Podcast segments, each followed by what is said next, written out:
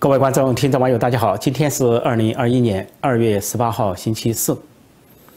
习近平整马云，就总书记习近平整中国首富马云，情况果然不简单，幕后大有名堂。当时在去年十一月事情爆出来之后，当时我就做出判断，说不仅仅是因为马云说话得罪了习近平，而且呢是也不仅仅是因为所谓国进民退要收刮民企、收刮私企，把这个马云和他的企业收归国有、收归党有。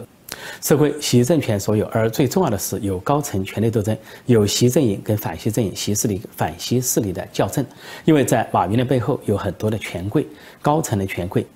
而仅在。马云的阿里巴巴公司就有七大家族、七大红色权贵家族在里面是股份呃股东或者是投资者。那么当时我就说，习近平整马云实际上是高层权力斗争的一部分，是习势力跟反习势力的较量。现在果然得到证实，那就是美国大报《华尔街日报》这两天做了一个报道，《华尔街日报》通过对十几个中共人物的采访，这十几个人既有中共高层的官员，也有接近中共高层的顾问，他们证实习近平整马云。呢，不仅仅是因为马云是说了话，挑战了他的权威，让他震怒，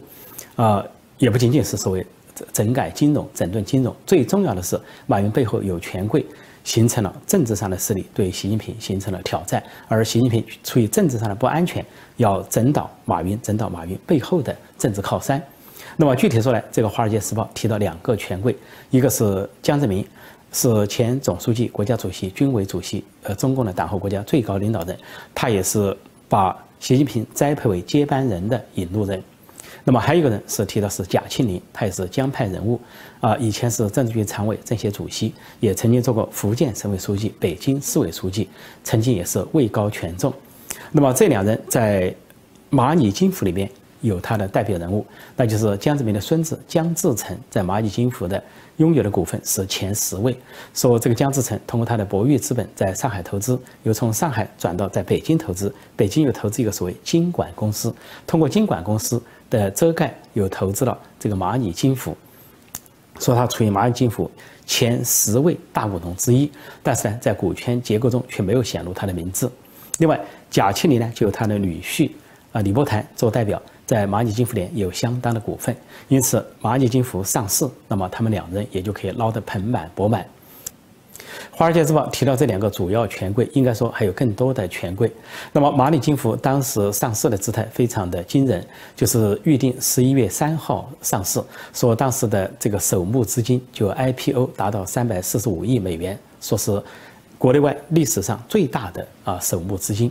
另外说，上市以后，蚂蚁金服拥有的资产达到四千亿美元，所富可敌国。它的光它的经济实力和金融实力，足可以跟中共的中央政府呃分庭抗礼。就它的实力不亚于习近平所主导的中央政府，因此在金融上、经济上就足以把习近平吓一跳。那么当然，直接的导火索是去年十月，马云在上海呃外滩金融峰会上的一个讲话，他当时的身份是联合国。啊，数字小组共同主席，那么他做了一个讲话，矛头呢就暗指习近平当局。他说中国没有系统性的风险，他说因为根本不存在系统，就不存在金融系统。另外他又说，要把创新的风险降低为零，就等于说扼杀创新。他还说，没有风险的创新就是最大的风险。啊，据说这一番话传到习近平耳朵里，让习近平震怒。但是就在同时，跟他同台出席这个会的还有国家副主席王岐山，而王岐山就在这个会上放话，要整顿金融、整治金融。而马云的话就相当于跟王岐山啊这个唱对台、打擂台、校正，所以激怒了王岐山。那么在这个程度上，按照中共自己的说法，那叫做妄议中央。说马云的直接罪名就是这个，然后在本来在十一月三号，蚂蚁金服要上市，但是在十一月五号，习近平本人以中共中央总书记的身份亲自叫停了蚂蚁的上市，啊，不仅叫停上市，还派出四大监管部门约谈蚂蚁金服的高层。那么自此之后呢，马云就消失了。那么现在消失已经三个多月，那么最保守的估计也处在软禁状态，失去了自由。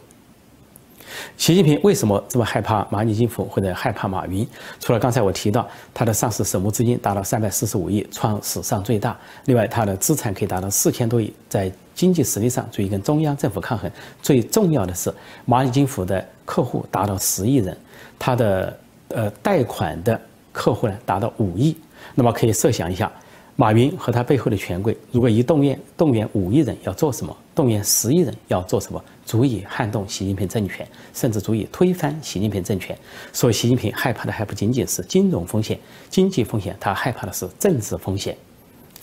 提到蚂蚁金服，《华尔街日报》呢指的两大家族，一是江泽民家族，再一是贾庆林家族。但是之前我早就介绍过，《纽约时报》和彭博社多次报道，实际上在马云的阿里巴巴里面就涉及了七大权贵啊，七大家族，就分别有前总书记江泽民，他是他的孙子江志成，啊，前总理温家宝，他的儿子温云松，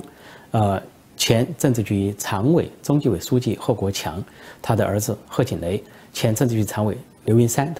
他的儿子刘若飞，还有前副总理曾培炎，他的儿子曾志杰，还有前中共元老陈云，他的儿子陈元，前中共元老王震，他的儿子王军，这些人都是阿里巴巴的股份持有人和投资人。那么现在再把贾庆林算起来，拉通阿里巴巴和蚂蚁金服，实际上是八大权贵、八大家族。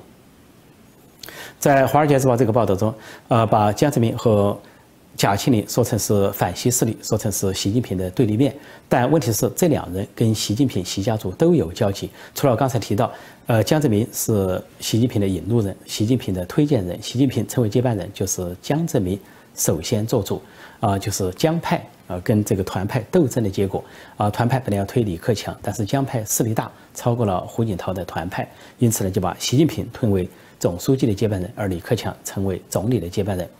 另外，说到贾庆林，那就更有趣了。贾庆林呢，不仅在政治上跟习近平有交集，在经济上也有交集。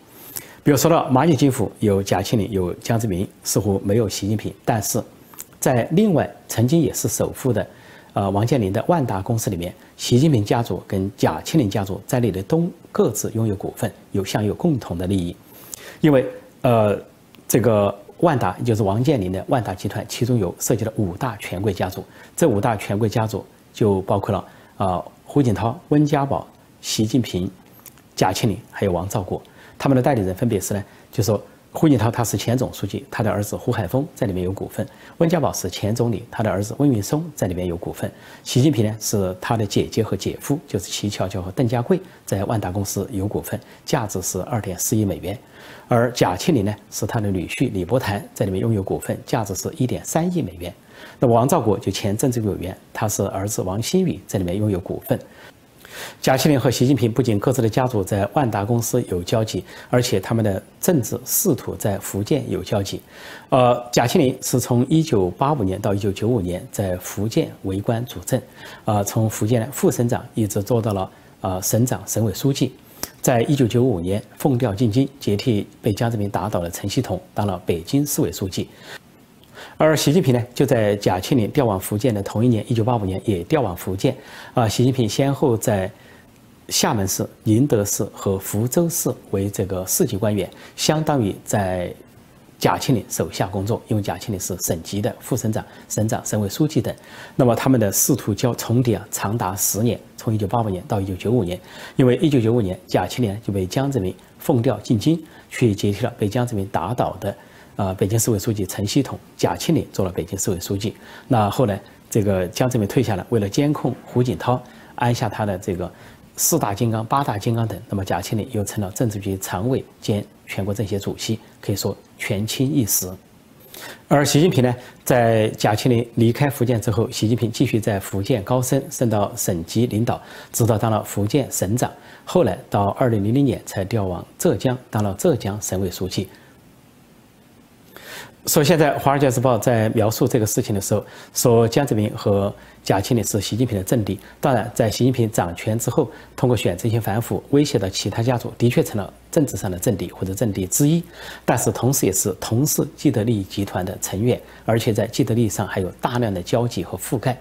那么，《华尔街日报》描述习近平这些做法，仿佛在反贪反腐，实际上是以贪反贪，以腐反腐。只不过，习近平手中现在掌握了大权，再加上习家军。遍布要津，所以他有他的这个优势的地位，有利的地位，对政敌发起攻击，就说大家都贪，大家都腐，但是关键是我手上有刀把子，有枪把子，有笔杆子来反你们，那就是选择性反腐。这个《华尔街日报》提到习近平反腐，还说到习近平刚上任的时候，说在党内高层说话，说就是斥责对方，说你们这些人不是死在酒桌上，就是死在床上。通过这句话，显得好像习近平痛恨腐败，然后以反腐自居，是一个好像清廉的新领导人。但是我说过，他自己的家族就洗不干净啊！不仅在万达呃公司有股份，也在肖建华的明天系有股份。正因为肖建华。承认了他帮他的姐姐齐乔乔和姐夫邓家贵持有股份，最后习近平又下令这个便衣国安从香港把肖建华绑架回来。现在肖建华下落不不明，而且是可能是人间蒸发。另外呢，这个万达的这个董事长王健林，就因为在美国访问的时候呢，承认他万达公司里面有习近平姐姐和姐夫拥有的股份，因此回去之后也被边控。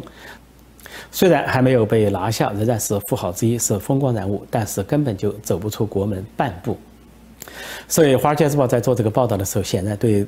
中共内部的政治生态并不熟悉，还以为反腐有当真的部分，实际上都是选择性反腐。如果真正反腐的话，就应该公布各级官员的财产，包括领导人的财产。但是对此啊，任何一派都予以拒绝，尤其是习近平和习家军予以拒绝。就在习近平任内，有任何人提出要公布领导人财产、公布官员财产，都受到抓捕。像福建就有一批啊男女青年，因为提出要公布啊党员官员的财产、公布领导人财产，结果就以行贿滋事罪被抓起来，还判刑，还打入劳改营。这就说明啊，习近平的反腐是假的，是为自己的权力斗争服务，是选择性反腐，通过选择性反腐来巩固自己的权力，打阵地而已。当习近平对对立面说：“你们这些人呐，不是死在酒桌上，就是死在床上。”其实对立面可以轻声的问一句：“那你们呢？呃，习近平、你的家族，还有习家军，你们这些人呢，是死在哪里？是死在酒桌上，还是死在饭桌上？”比如说，习近平的一个亲信，公安部副部长孟庆峰，啊，去年六月份啊，突然被免职，就去向不明。他究竟是死在了酒桌上，还是死在床上？完全没有交代。顺便说一句，这个孟庆峰，这个“庆丰”二字啊，就恰恰是北京庆丰包子铺那两个字啊。习近平因为造访过那里，落得一个包子的雅号。这个孟庆峰呢，实际上呃很巧合的就是那两个字。这个孟庆峰最著名的一个事情，就是在二零一五年上海发生发生金融风暴，或者是股灾，或者说背后有反西势力呃政治对立面在搞鬼之后呢，习近平就派了他公安部副部长孟庆峰带队去上海整顿啊股市。所以有人就当时开玩笑说，呃，股市出了问题，不是由啊财政部来管理，而是由公安部来管理，这是习近平的本事。这个孟庆峰早年是在浙江为官，是习近平的部下。那么追随习近平一直在公安系统工作，后来就调到习近平高升之后，成了党和国家最高领导人之后，他就在北京当了公安部副部长，还兼经济侦查局的局长，还有什么国际猎狐小组的组长等等。但是去年非常蹊跷的两个公安部副部长先后落马，一个是孙立军，四月十九号落马，啊，因为他泄密。啊，向澳大利亚或者五眼联盟泄密有关武汉大瘟疫的秘密，因为他曾坐镇武汉，而且他在澳大利亚留学，又是拥有公共硕士的，唯拥有公共硕士的中共高官。那么他被落马，宣布了一系列的政治罪名，说他不知敬畏、恣意妄为等等。但是六月十六号啊，另一个公安部副部长孟庆峰出事。啊，被免职，然后去向不明，而且呃，刚刚六十出头，没有到退休年龄。但是由于他是习家军人物，是习近平的亲信心腹，就根本不交代他的下落，完全不知去向。既没有经济罪名，也没有政治罪名，这个人就无声无息的消失了。所以我就说，大家可以问习近平一句：你的部下孟庆峰究竟去哪里了？是死在酒桌上，还是死在床上？不管怎样，这件事情就是习近平整马云，总书记习近平整首富马云，他的背后是权力斗争，高层权力斗争。啊，去年十一月我定义过的那些事情，现在看来更为成立。当时我说，马云是反西势力的一员，而且当时是一种政变，是一种金融政变，而且当时体制内也传出来那个说法，说马云和背后的权贵在发动金融政变，而习近平、习家军粉碎了一次政变，粉碎了一次金融政变。就在这个时候，这两天，清华大学法学教授许章润又发文批习近平，但是他不点名的痛批习近平。他借耿肖兰这个案子，呃，耿肖兰是商人，他们夫妇两人呢是经商，但是呢，因为有正义感，帮助许许章润和其他知识分子，因为后来就遭到中共的嫁祸，以所谓非法经营罪，把耿肖兰这位女性、这位女企业家、这位。行侠仗义的女企业家判处有期徒刑三年。啊，耿肖兰呢是一力承担了所有的罪责，而不想呃连累他人。那么这个许章润呢，一方面是为耿肖兰鸣不平写了文章，啊，另外呢奉劝奉劝呢各级的官员不要助纣为虐。他现在是恶政出台，恶法害事。他说这些各级官员是做恶法、做恶政的人呢，不要以为自己在养家糊口，是好像是啊干活谋生。他说你换一种方式也可以。啊，这个挣钱谋生也可以养家糊口，说不要找借口，意思就是说清算的时候啊，你自己也会受到清算。另外呢，他不点名的批评习近习近平，他说绞肉机一旦开动，啊，轰隆隆哗啦啦，除开那个云端中的人神，其他都无一幸免。他即便是他，也就是云端中那个人神，就是暗指习近平，他也是靠吸人血活着，那么成天都活在恐惧之中，颤栗的活在恐惧之中。他说。他就这个云端中的人神，他最人性的一点就是他也会死，他绝对会死，就说有时候也可能死得更惨。他的意思就是说，那个高高在上的人，所谓云端人神，只要他还是人，他还有人的肉身，他就必然呃避开不了死亡。那么只不过是什么时候死亡，怎么个死法区别，如此而已。许章润教授在他的文章中说：“我们都不知道我们何时会死，但是那个集权者，那个没有穿裤子的暴君，也一定会死，有时候会死得更惨。”许章润教授这个比喻啊，就跟任志强任大炮的一个比喻形成了呼应。啊，任志强任大炮就是红二代太子党人物，也是国家副主席王岐山的亦师亦友的亲信。他在去年炮轰习近平的时候，就用了一个生动的比喻，说是剥光了衣服还想当皇帝的小丑。后来遭到习近平疯狂的报复，把他投入大牢，判处重刑十八年。现在看来，习近平尽管大权独揽、一人独大，而且高高在上、权力傲慢，啊，不可一世。但是呢，反习的人啊，不仅在党内，而且在党外；不仅在下层，而且在上层；不仅在北京，而且在东北；啊，不仅在官员阶层中，而且在知识分子群体中。应该说，中国社会各阶层都充满了强烈的反习情绪。这个习近平究竟是总加速师还是总倒退师？他何去何从？他将来的出路或者说结局如何？恐怕所有的中国人都想睁大眼睛看个究竟。好，今天我就暂时讲到这里，请大家记住点击订阅本频道，并按下小铃铛以收到及时的通知。谢谢大家收看收听，再见。